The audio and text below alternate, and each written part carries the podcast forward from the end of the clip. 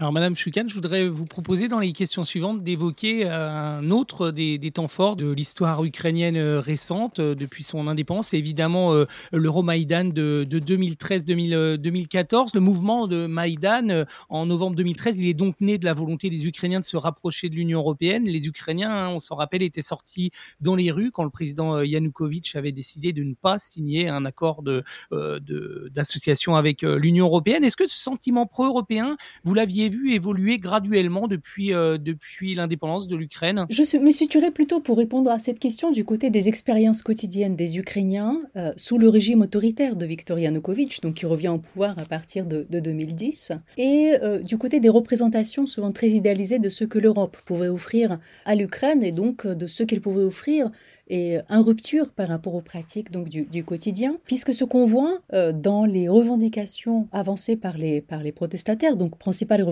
cette signature de l'accord d'association avec l'UE, c'est que ces revendications sont basées sur un certain nombre d'images euh, de ce que l'Europe peut apporter, mais c'est aussi sur le mécontentement très profond ancré dans le quotidien donc des Ukrainiens vis-à-vis -vis du régime politique.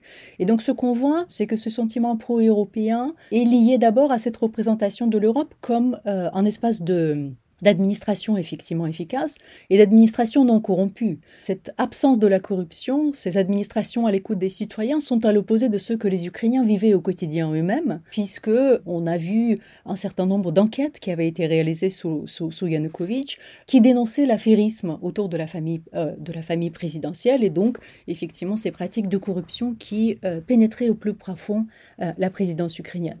L'Europe pour les, Ukrainiens était associée aussi à l'époque, euh, donc avec un certain respect tout simplement pour les citoyens. Comme j'ai dit, cette écoute des gouvernants, euh, donc ceux que les gouvernés les gouvernés expriment.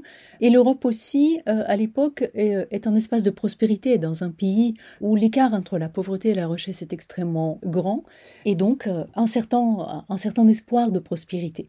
Et enfin, l'Europe, à l'époque, c'est la démocratie. Elle incarne effectivement ce idéal démocratique. Et quand je dis Europe, on pense enfin les Ukrainiens en tout cas, pour les Ukrainiens, l'ensemble des pays de l'Union européenne.